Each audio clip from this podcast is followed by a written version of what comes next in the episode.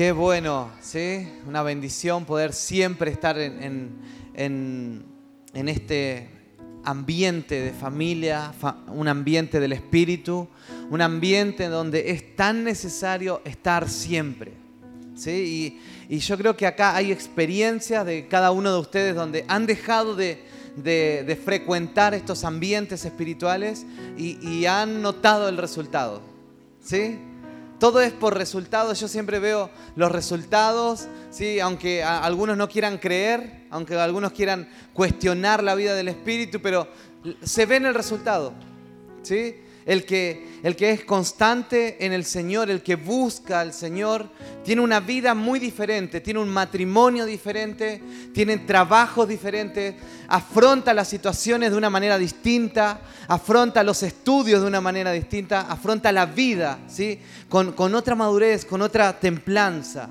Entonces, aunque quieran decir no veo a tu Dios, bueno, mírame a mí, fíjate lo que soy.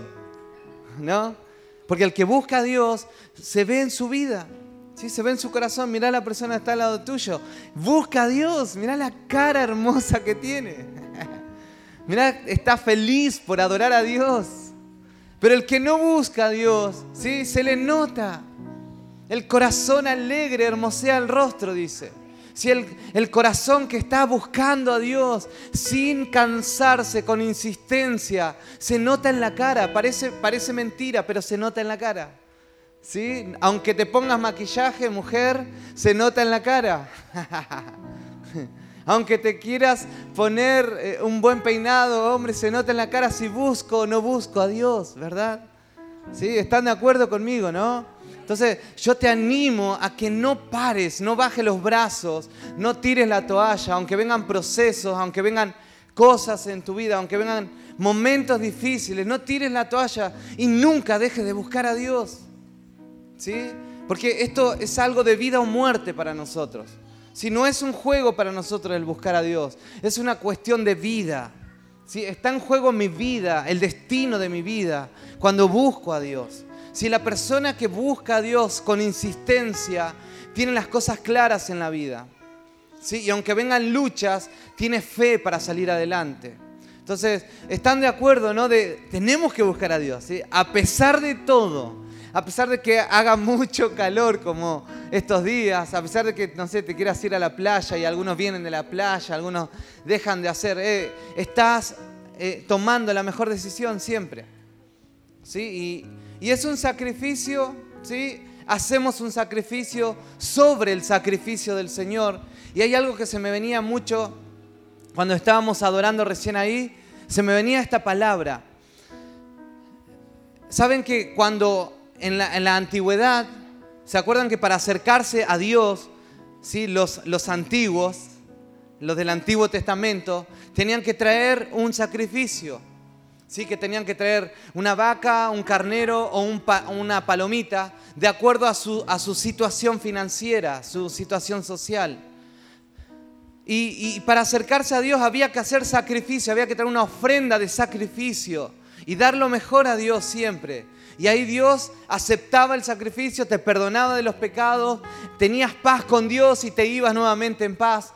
Pero ahora ese sacrificio ya no lo hacemos más, ¿Por qué? Porque ¿quién es o quién fue el mayor sacrificio para la humanidad? ¿Quién fue? Jesús. Jesús el Cordero, ¿sí? que fue inmolado ¿sí? para quitar nuestros pecados. Y Él ya hizo el mayor sacrificio. No hay sacrificio que puedas hacer ¿sí? para ser acepto delante de Dios. El sacrificio es venir con el Cordero. ¿Y quién es el Cordero? Cristo. El sacrificio es venir con Cristo, ¿sí? Dios, yo me acerco porque tengo a Cristo en mi corazón. ¿Sí? ¿Por qué somos aceptos delante de Dios? Porque tenemos a Cristo en el corazón. ¿Sí? Si tenés a Cristo en el corazón, ya el sacrificio fue hecho. ¿Hay algún sacrificio mayor que tengamos que hacer, que podamos hacer? No. Pero, ¿saben qué pasaba también en la antigüedad? Había una ofrenda o un sacrificio que era sacrificio de libación que se llamaba. Era como un sacrificio que se hacía sobre el cordero o sobre el sacrificio mayor. Era la libación, era como derramar algo, era un líquido. Y ese líquido podía ser vino, podía ser aceite, ¿sí? podía ser perfumes aromáticos. Y, lo, que, lo que hacía ese sacrificio era como, era un perfume de libación para que ese sacrificio tuviera un aroma fragante. ¿Sí? Un olor fragante.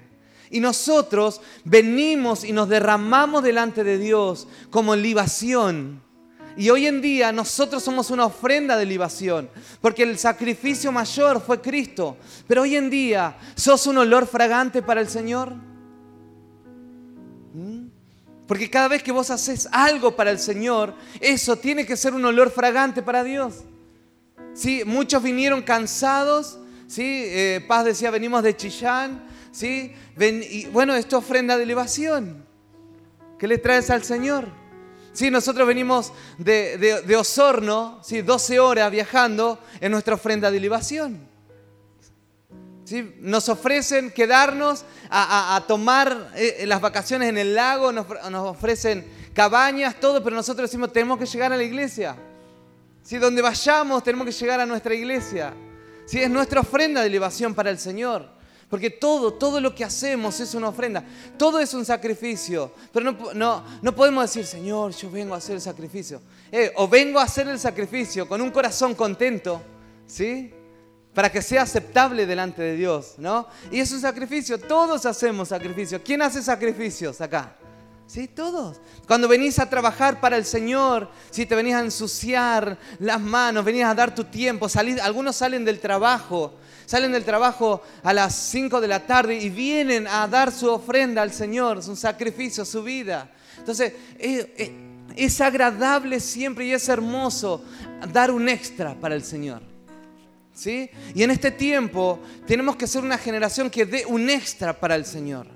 ¿Sí? Que no, no vamos a ser una generación cómoda, porque los que marcan la historia en la tierra son los que dan el extra siempre para Dios. ¿sí? Aunque vas a estar cansado, pero vamos a dar el extra. ¿sí? ¿Sabes por qué? Porque vale la pena. ¿sí? Porque no, no, no lo hacemos para el hombre. No lo hacemos para el pastor, no lo hacemos para la persona que está delante, porque si buscamos una recompensa humana, es poca la recompensa. ¿Sí? Pero si, si nosotros lo hacemos para Dios, wow, no tiene límites lo que Él nos ofrece no tiene límites. Lo que Él nos da constantemente no tiene límites. ¿sí? Y, yo siempre vivo agradecido con Dios. Todo lo que hago lo hago por gratitud, no esperando nada a cambio, porque Él ya me lo dio todo. ¿Sí? Me llenó de fe, me llenó de Cristo, ¿sí? me sacó todos mis pecados, todas mis culpas. ¿Sí? Puedo caminar por la calle con la frente en alta. Puedo caminar con dignidad. ¿Por qué? Porque Cristo me quitó todas las culpas, todas las acusaciones de Satanás eh, fueron borrados. ¿no? no hay tinieblas que se puedan levantar en contra de, la vida de los hijos de Dios. Porque Cristo borró todo eso. ¿Sí? Me gusta tu entusiasmo. Amén. Bien. Qué bueno. Bien, quiero hablar un poco acerca de la madurez. Leí una historia en Instagram que decía, la, la madurez es para las frutas. ¿Sí? Es como que los que maduran son las frutas, como que yo no necesito madurar, porque ya esta es mi vida, ¿no? Pero ¿saben qué? Nosotros, los seres humanos, ¿sí? Tenemos procesos de crecimiento. Cuando hablamos de madurez, estamos hablando de crecimiento, ¿sí? Un bebé nace un recién nacido nace y, come su alimento, que es la leche de la mamá. Y esa leche le permite tener nutrientes para crecer y ser un niño, una niña. Ese niño se convierte ¿sí? en un preadolescente o en un adolescente o en un joven después, y después en un adulto, ¿no? Y, y así. Entonces, nosotros a, medida que pasa el tiempo vamos creciendo y conforme al crecimiento vamos desarrollando una madurez conforme a los años que tengamos. ¿Sí? Ya una persona de 4, de 5 años ya no, no toma leche de la mamá, ¿verdad? ¿Qué hace? Ya está comiendo, ¿sí? Comida, nutrientes. Entonces, si ese bebé sigue tomando leche, Sí, vamos a estar hablando de que es, un niño que no se ha desarrollado. Si ese bebé o, un niño que siendo grande todavía usa pañales, 8 años, ¿sí? 9 años, estamos diciendo que ese niño está teniendo un problema. Psicológico, no sé, eh, pero está teniendo un problema, no es normal o es normal eso. No, no es normal. ¿Sí? una persona de 12 años no puede seguir tomando leche solamente de la mamá. Ya no toma leche de la mamá. ¿Sí? Porque si hace o si él no aprende a ir al baño solo o no aprende a comer solo, estamos diciendo que hay un problema ¿sí? de inmadurez en ese niño. ¿Estamos de acuerdo, no? Bien. ¿Y saben qué pasa lo mismo en el mundo espiritual o en la vida cristiana? Si en la vida cristiana hay procesos de madurez, hay procesos de crecimiento.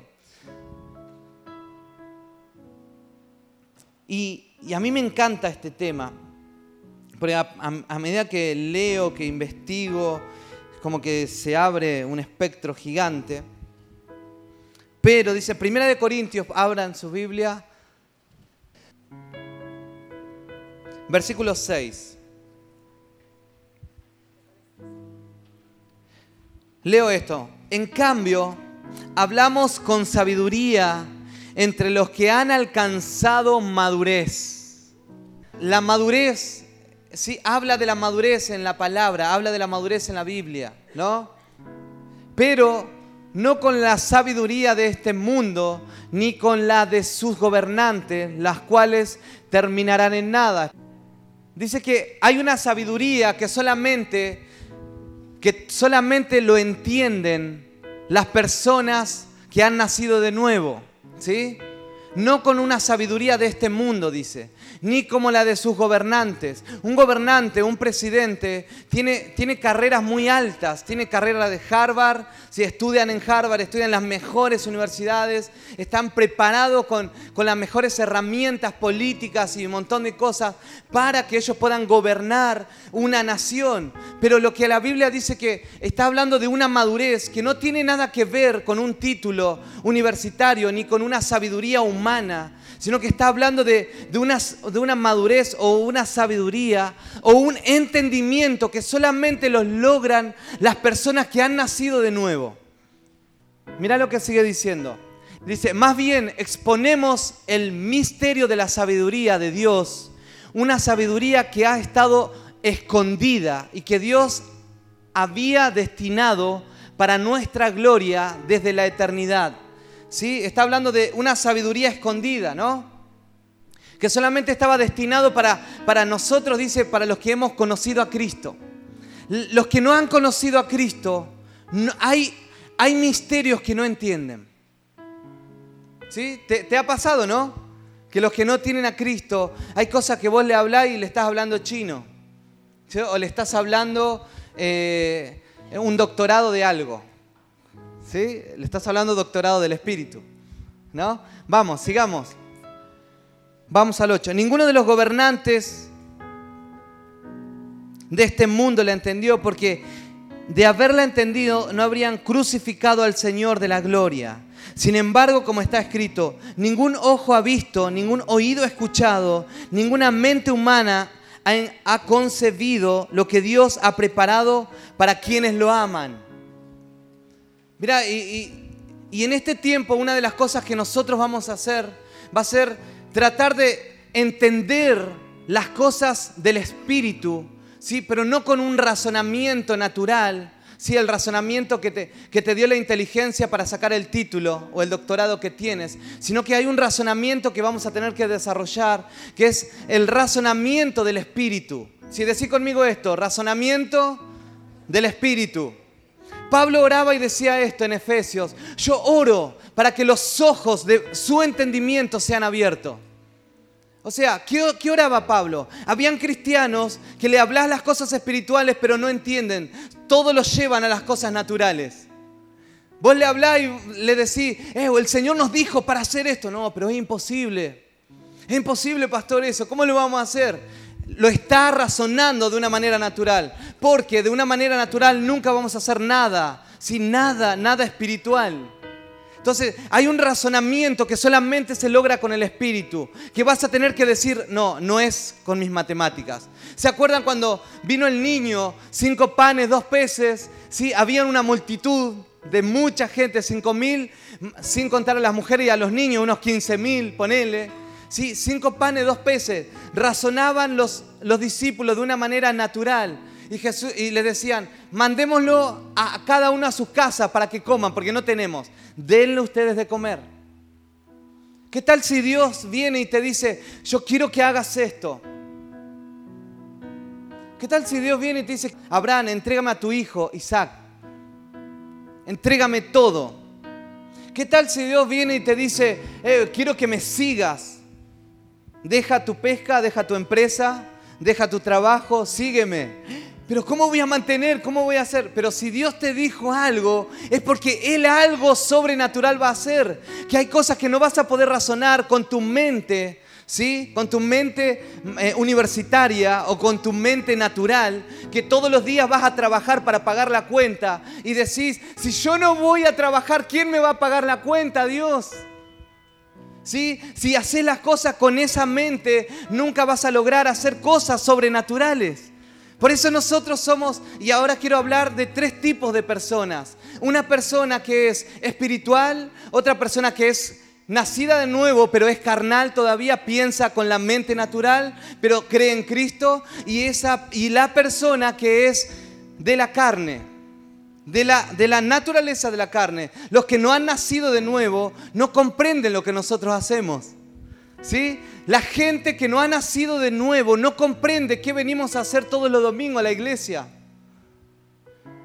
tu vecino, tu, tu, familia que no ha nacido de nuevo, no comprende por qué estás cantando como loco cuando te ven en Instagram. Si tu familia no comprende qué hiciste el día que te bautizaste, cómo te pasaste por las aguas, estás loca, loco. Bueno, eso, eso es porque no han nacido de nuevo y todavía hay una mente de la carne. ¿Sí? Y yo quiero que vos entiendas bien esto. Tenés que entender bien esto. Hay una mente que es la natural, pero hay, una, hay un entendimiento que es la espiritual. Hay muchas cosas que nosotros vamos a hablar, ¿sí? que nosotros vamos a decir, que solamente los van a captar la gente que está en el espíritu. Por esa razón necesitamos estar conectados en las cosas del Espíritu para entender lo que Dios quiere decir en este tiempo. ¿A dónde Dios nos quiere llevar en este tiempo? ¿Qué Dios está haciendo en este tiempo? En nuestra familia, en mi familia, en tu, familia. ¿Qué Dios está haciendo con tu vida en este tiempo? Porque lo que Dios está haciendo en este tiempo tiene un entendimiento espiritual y no tiene nada que ver con tus matemáticas. Yo no sé, Dios, cuál es el propósito de mi vida. No sé qué voy a hacer. Dios, no avanzo, no sé qué me pasa. Pero vos me estás pidiendo esto, yo estoy haciendo esto o aquello. No trates de entenderlo con tu mente natural.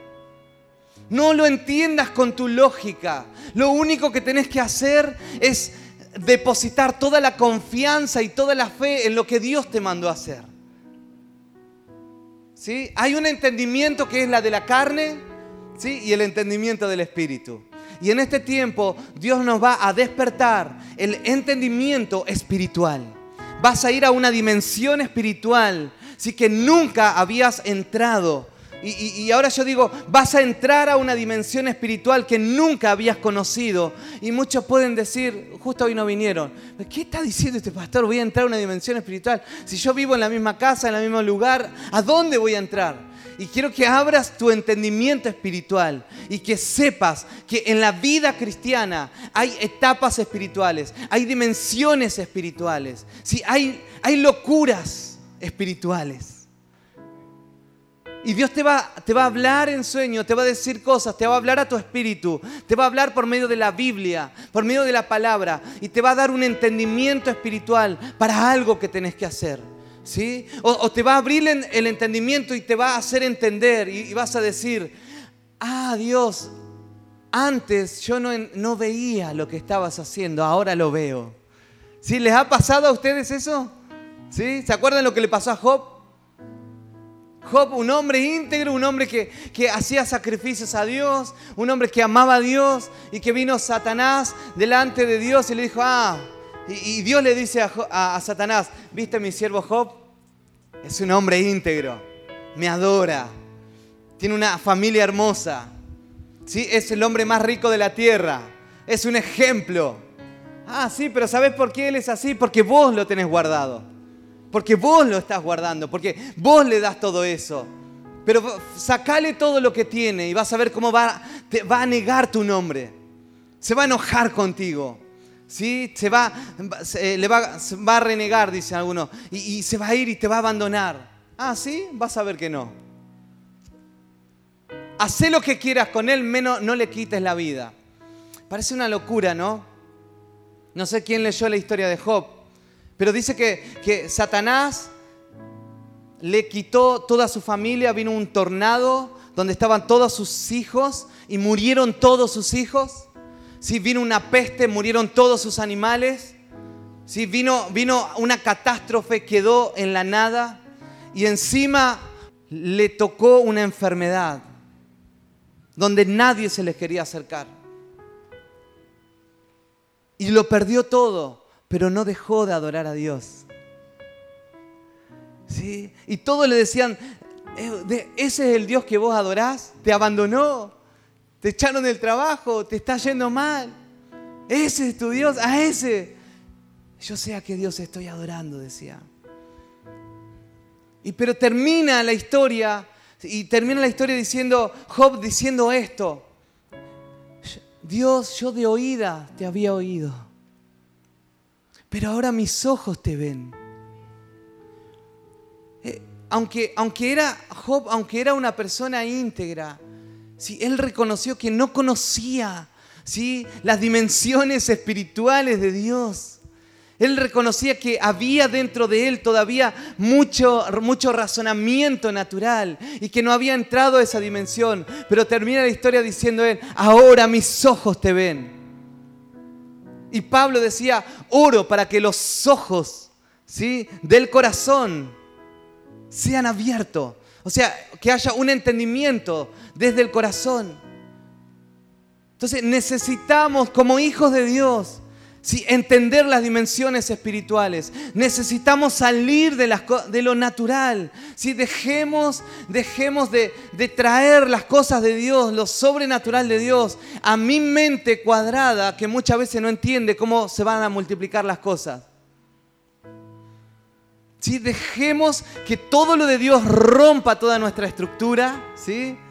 Rompa toda nuestra estructura y nos permita caminar en dimensiones tan hermosas del Señor, que las dimensiones, la gente que camina en dimensiones del Señor más alto, no tiene miedo al futuro, la gente que camina en dimensiones espirituales más profundas saben que hay más de Dios. No viven con tristeza cuando viene un problema porque saben quién está con ellos. La gente que camina en una dimensión espiritual aprende a resolver sus problemas matrimoniales de una manera muy rápida. Aprende a perdonar.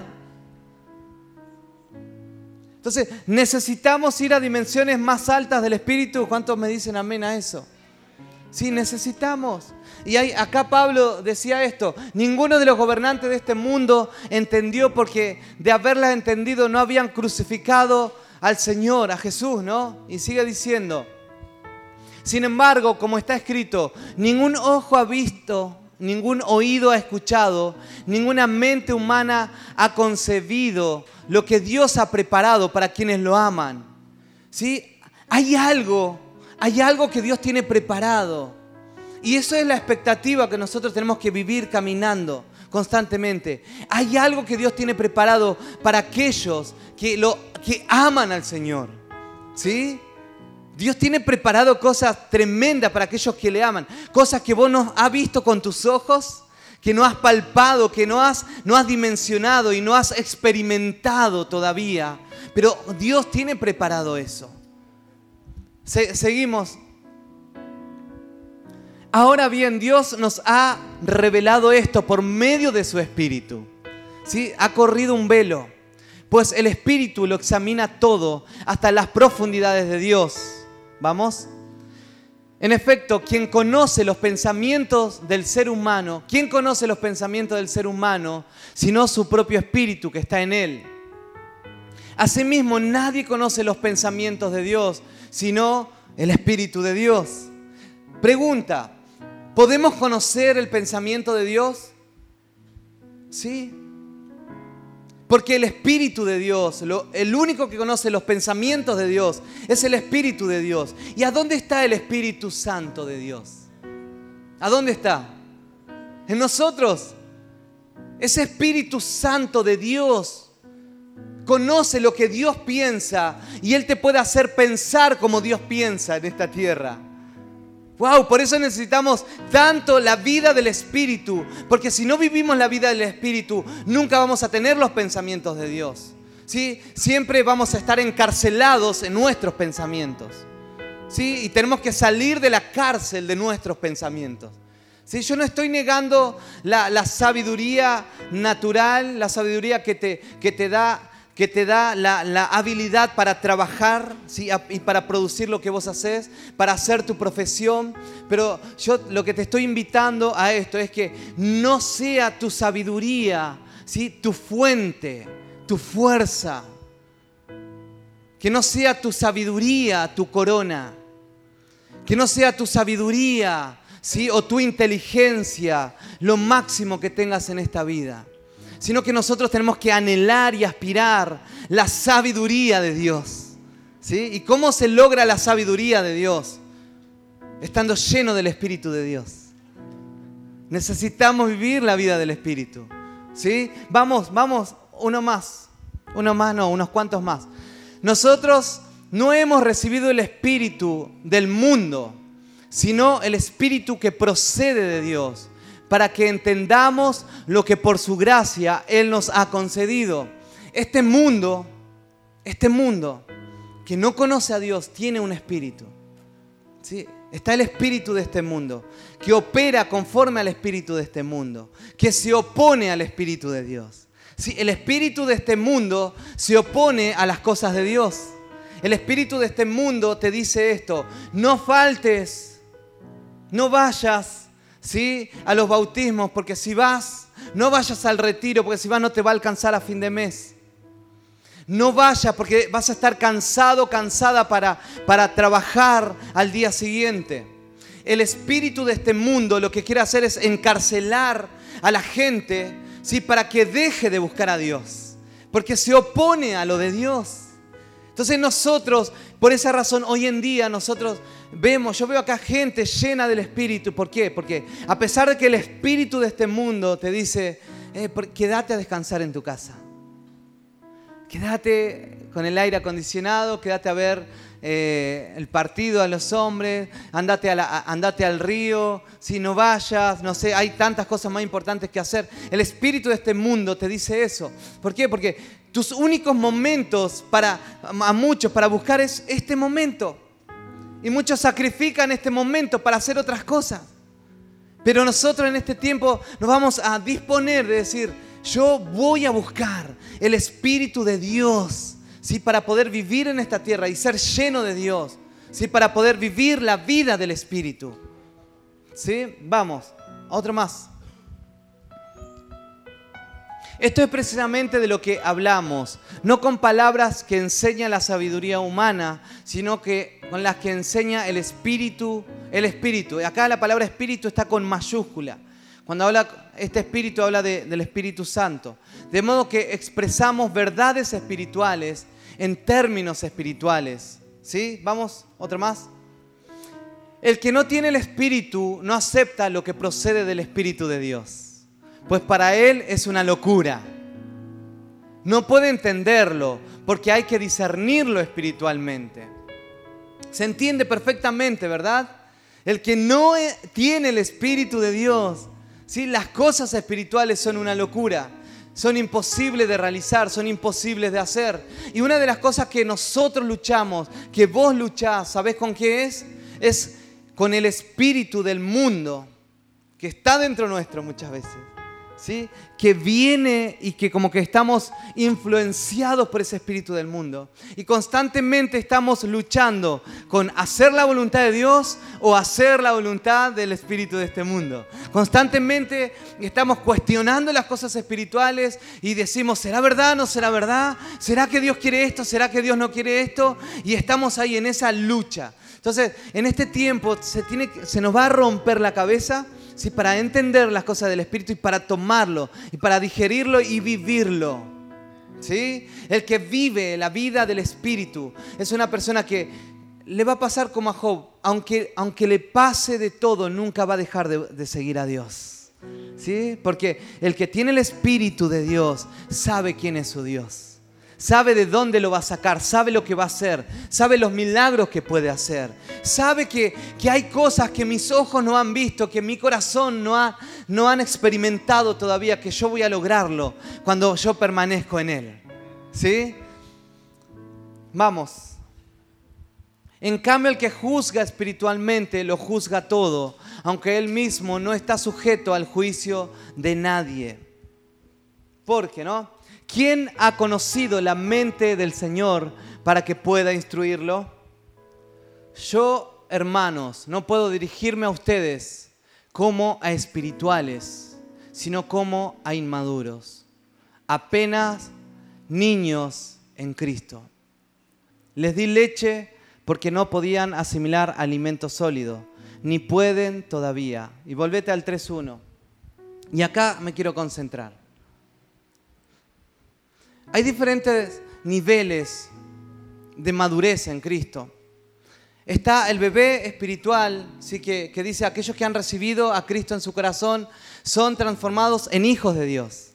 ¿Sí? Esa palabra hijo es un niño, un niño que ha, nacido recién, un, niño bebé. Pero acá Pablo está hablando de, de, niños, ¿sí? de niños inmaduros. ¿Saben a quién le está hablando Pablo?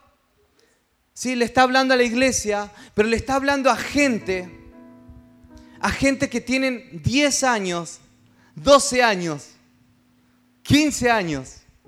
A gente que, Corintios, dice que los Corintios eran, eran una iglesia que tenía muchos dones espirituales. Una iglesia que hablaba en lenguas. ¿Sí? Una iglesia que tenía dones de sanidad y que sanaban a los enfermos. Era una iglesia, ¿sí? Que, que los dones estaban pero a flor de piel. Pero era una iglesia que tenía dones espirituales, que oraba por los enfermos y se sanaban. Tenían el don de lenguas y, uno hablaba en lenguas y el otro le interpretaba. Si tenían don de profecía y profetizaban y veían a alguien y le decían, Dios me muestra esto, esto, esto y esto. Le está hablando a una iglesia que, entre comillas, parece madura. Pero en el versículo 3, ¿qué les dice que son? ¿Cómo son esa iglesia? niños inmaduros. ¿Saben por qué le está diciendo eso? Y, habla y dice ahí, porque yo les hablo las cosas del Espíritu y ustedes se creen que son tan espirituales, pero no las entienden. Yo les hablo de que tienen que amar a sus hermanos y no entienden. Yo les hablo de que tienen que poner a, la otra persona, dejarlo primero al otro y ustedes buscan sus propios intereses. Todavía no entienden. Yo les estoy hablando de misterios espirituales y ustedes están enfocados en sus dones solamente. Yo les estoy hablando de misterios más profundos, pero ustedes se quedaron estancados en, una, en una, superficie. ¿Y saben cómo eran esos? Eran como niños que que todavía había que estar lidiando con ellos. Todavía hay que, había que decirle, eh, no te pelees con tu hermano. ¿Sí? No hables mal de tu hermano, por favor. Eh, ya 10 años, 15 años, y todavía estás enemistado con esa persona. Vamos, ¿hasta cuándo? Pero ¿saben qué les decían ellos? Pero, pero ¿cómo me dices esto si yo oro por los enfermos y se sanan? Si yo echo fuera demonios, si yo hablo en lenguas, ¿qué me querés corregir? ¿Y, saben por qué le dice esto? Porque ellos, dice que estaban en contiendas. Mirá. Acá está en el versículo 3. Ah, es 3. Pues aún son inmaduros mientras haya entre ustedes celos, contiendas. ¿No serán inmaduros? ¿Acaso no se estarán comportando según criterios meramente humanos? ¿Mm? Ah, ¿Otro más? Cuando uno afirma, yo sigo a Pablo, yo sigo a Apolos, ¿no es porque están actuando con criterios humanos? ¿Sabes qué? ¿Sabes qué? Yo, yo entiendo bien y nosotros entendemos bien cuando una persona se bautizó recién cuando una persona conoció a Cristo hace un mes, dos meses, tres meses, cinco meses, ¿sí? seis meses. Pero es otra cosa, es otro tipo de niño.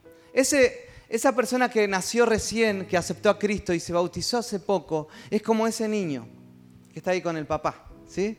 Es un niño que, que a su edad se comporta como se tiene que comportar. ¿Sí? Es un niño que está a los brazos de su papá, es un niño que, está comiendo solo, es un niño que, está aprendiendo un montón de cosas. Pero otra cosa es decirle a una, a una persona, niño, que ya tiene la edad de Denise. Vamos a decirle un ejemplo nomás, Denise. No quiere decir que seas niña eh, o vieja. Pero otra cosa es decirle a un cristiano que tiene 20 años, 15 años, 10 años, ¿sí? que todavía tiene criterios humanos. Dice acá, ¿no? Estamos hablando de criterios humanos, criterios carnales y naturales. Entonces, una de las cosas que, tenemos que, que en este tiempo tiene que pasar es que todos los, que, todos los cristianos viejitos, ¿sí? Y no, no miro a nadie, ¿sí? Pero todos los, cristianos viejitos que tienen criterios meramente naturales, ya, ya estando años, años en, Cristo, y todavía está con celos, todavía tiene contiendas, todavía es chismoso, todavía no cree en las cosas del Espíritu, todavía está como luchando si va a creer o no va a creer, todavía todavía está luchando en hacer sus devocionales, todavía está luchando si, si, si va a, si, si, va, si ora o no ora todos los días. Entonces, hay, hay cristianos que todavía viven con criterios meramente humanos y ya son viejitos. ¿Saben que a esos les llama Pablo inmaduros? Y una de las cosas muy difícil, muy difícil, y, y, y yo estoy hablando esto porque Estoy hablando en contra de, un sistema, de un sistema religioso, ¿sí? que muchas veces se levanta en nuestra mente, una estructura religiosa. ¿Y, saben por qué llega el estancamiento de esa gente muchas veces? ¿Por qué? Porque un bebé a uno se le da se le da el alimento espiritual. Hace sus devocionales, los pastores le enseñan, van a los discipulados. Eh, a un bebé espiritual, a uno que recién ha comenzado, tratamos de establecerlo en su fe, de que haga sus devocionales todos los días, de que empiece a orar más, de que su vida espiritual se vaya desarrollando cada vez más.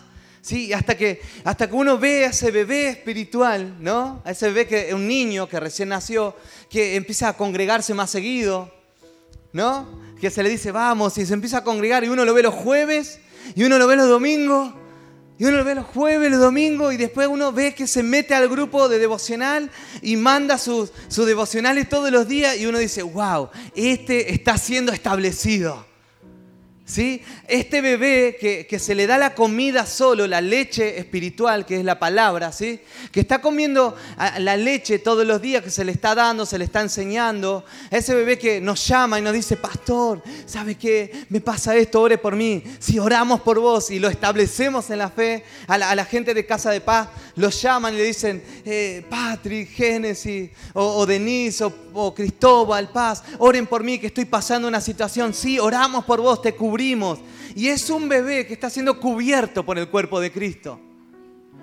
Pero ese bebé llega a un punto donde empieza a, crecer y a ser como un adolescente. ¿No? Que come solo, lee la palabra solo, sabe buscar la Biblia en el strong, sabe buscar palabras hebreas en la Biblia. ¿Y saben qué les pasa a muchos? Muchos adolescentes se creen grandes porque ya tienen, descubrieron que tienen dones. Sí, yo ahora oro por los enfermos y se sanan. Oh, yo ahora, pastor, sí, voy a la plaza y le hablo a la gente y, se convierte a Cristo. ¿Sí? Y, empieza a, a, crecer algunos sus células o sus casas de paz. Y algunos que ya empiezan a orar solo. ¿Sí? Ya no te piden tanta oración porque oran solo, porque ya son autosuficientes en la comida. Y es glorioso eso. Pero ¿saben qué es lo peligroso? Es que cuando esos adolescentes que empiezan a, saber caminar solo, vestirse solo, saben, saben comportarse a la moda solos. ¿sí? ¿Cuántos tienen hijos adolescentes acá, no? Y esos adolescentes son peligrosos. Pero ¿en qué aspectos son peligrosos? Porque ya no quieren más los consejos de papá, no quieren más los consejos de mamá. Y cuando papá o mamá le dicen algo, le dicen, no, sos un anticuado, no sabes nada. Porque así ya no es ahora, ahora es así. ¿Y saben qué les pasa a mucha gente que, que han estado y han crecido y han llegado a un crecimiento? A muchos les pasa que ya dicen, no necesito más de nadie, ya puedo buscar solo. Levantan sus propios criterios. Y ya no necesitan más tutores ni alguien que los siga mentoreando y ayudando a seguir creciendo en las cosas del Espíritu y, ya se estancan y dije, no, ya no necesito ir a la iglesia, yo estoy buscando en mi casa solo. Yo no, dejé de ser cristiano, ¿eh? porque yo sigo orando en mi casa. Yo sigo leyendo la Biblia en mi casa. Y, y ¿saben qué? Y se apartan del cuerpo de Cristo. Y, va más allá, la vida del espíritu y la vida de crecimiento espiritual, va más allá de un conocimiento natural o de un conocimiento que yo te pueda dar o de un mensaje que yo te pueda enseñar. Porque el crecimiento espiritual se desarrolla cuando estamos juntos como cuerpo. El crecimiento espiritual se desarrolla cuando yo empiezo a tener roces con mi hermano y estamos sirviendo juntos y estamos trabajando para el reino de Dios juntos y, en un momento te dicen, no, esto no es así. Pero ¿qué se creen? Que me dicen, pastores, que no es así. Si yo sé que es así. Y muchos, ya porque son adolescentes, porque piensan que tienen sus criterios, sí, se enojan, ya se empiezan a enojar. ¿Y sabes qué empieza a pasar? Empieza a haber estancamiento espiritual. Estancamiento espiritual. Porque empezamos a querer ser solitarios y dejamos de estar en el cuerpo de Cristo. Y una de las cosas que me da mucho entendimiento y que quiero que puedas captar esto, el entendimiento del Espíritu no te lo puedo enseñar yo.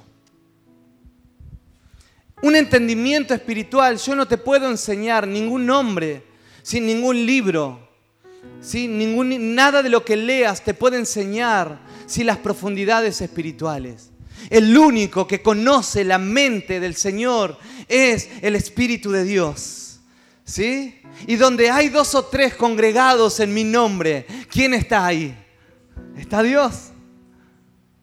Donde Él hace algo, donde Él trabaja. No dejen de congregarse como algunos tienen por costumbre sino que se estimulan ¿sí? cuando se congregan a la fe y a las buenas obras.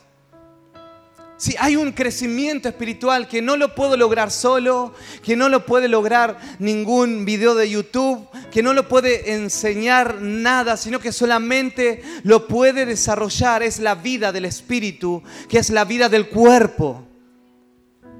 Entonces, familia, yo te insto a que puedas seguir siendo discipulado en este tiempo. ¿Me puedes buscar Gálatas capítulo 4?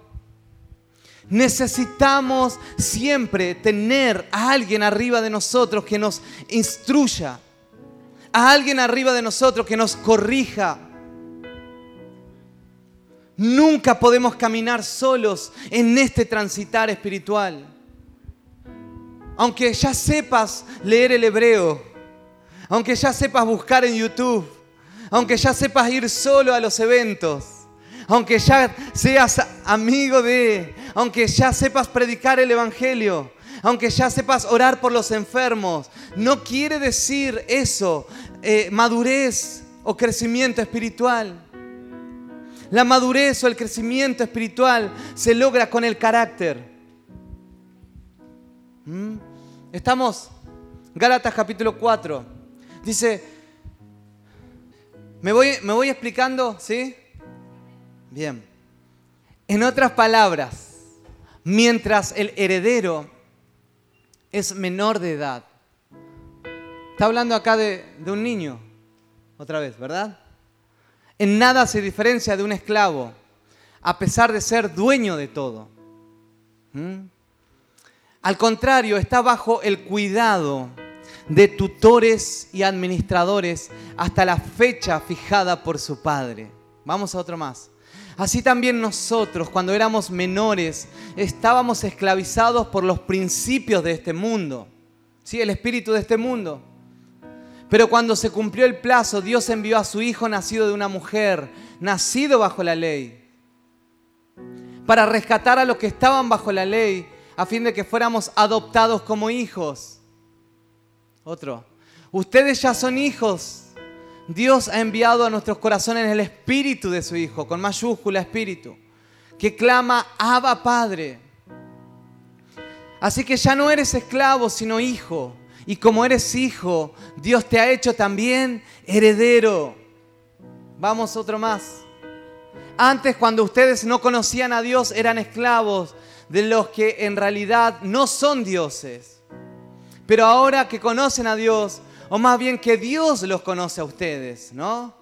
¿Cómo es que quieren regresar a esos principios ineficaces y sin valor? ¿Quieren volver a ser esclavos de ellos? Ustedes siguen guardando los días, fiestas, meses, estaciones, años. Temo por ustedes que tal vez me haya estado esforzando en vano. Hermanos, yo me he identificado con ustedes. Les suplico que ahora se identifiquen conmigo. No es que me haya ofendido en algo. Ah, no. Sí, a ver. Quería llegar a otra cosa. Pero ahí habla de que primero somos niños. Primero habla de, de ser niños. Pero ese niño dice que es heredero de todo, de todas las riquezas. Pero ese niño, mientras todavía es un infante, no puede heredar. ¿No? Y, mientras, mientras es un infante, antes de heredar todo, ¿qué Dios, qué Dios puso bajo su cuidado? ¿Cómo se llaman? Tutores Nosotros, nosotros necesitamos, porque una de las cosas que al, Dios, a, hacernos hijos de Dios, dice que nos hace herederos de todo. ¿Sí? Y nos hace caminar como herederos, nos hace caminar y cuando, vienen, y cuando vienen circunstancias difíciles en tu vida, vos tenés que saber quién sos en Dios. Sos un heredero, una heredera. El diablo no puede venir a mentirte y decirte, vos no sos nada, no vas a lograrlo. Si eh, tu vida va a ser un fracaso, tu vida es frustrada, tu vida es así, tu vida es allá. Si eh, tu vida eh, no vas a llegar a ningún lado con eso, se te van a cerrar todas las puertas. Son todas las mentiras que vienen. Si todas las cosas y frustraciones que muchas veces hemos vivido en la vida, si malas decisiones que hemos tomado en la vida, muchas veces nos tiran al fracaso a, sentirnos frustrados. Pero Dios dice esto, ustedes no son esclavos, ustedes son hijos. Pero mientras son niños, si necesitan de tutores, de, gente que los, que los mentoree, gente que los guíe, gente que los impulse, gente que los corrija. Gente que les diga, no, ¿sabes qué? Lo que estás diciendo en la interpretación de eso no está bien. La palabra de Dios dice esto. ¿Sabes qué? Necesitamos siempre que alguien nos esté mostrando el camino. Necesitamos ser gente que sea consciente de que necesito tutores. Yo hace 21 años que, que, conocí que tuve un compromiso con Cristo, 21 años, y de los 21 años nunca, nunca caminé mi vida cristiana sin que haya una persona arriba mío. Porque en ese transitar puede venir un espíritu de error en nosotros. Y cuando estamos solos, el espíritu del error es muy fácil que entre.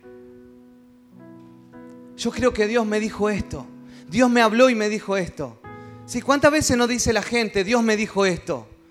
Y, usa el nombre de Dios para tomar decisiones y después resulta que no era Dios, era sus deseos. Y encima se quejan y dicen, pero ¿por qué Dios me dijo eso y no, lo, y no, no se cumplió? Me parece que no era Dios, porque si era Dios, realmente se iba a pasar.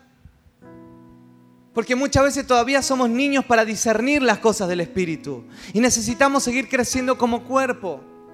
Necesitamos seguir siendo parte del cuerpo de Cristo. ¿Por qué? Porque hay misterios espirituales que van a ser revelados a tu vida. Sí, hay muchas cosas que todavía no sabes y no se te ha completado la película de tu vida. Pero a medida que camines y transites, vas a ir creciendo en la vida espiritual.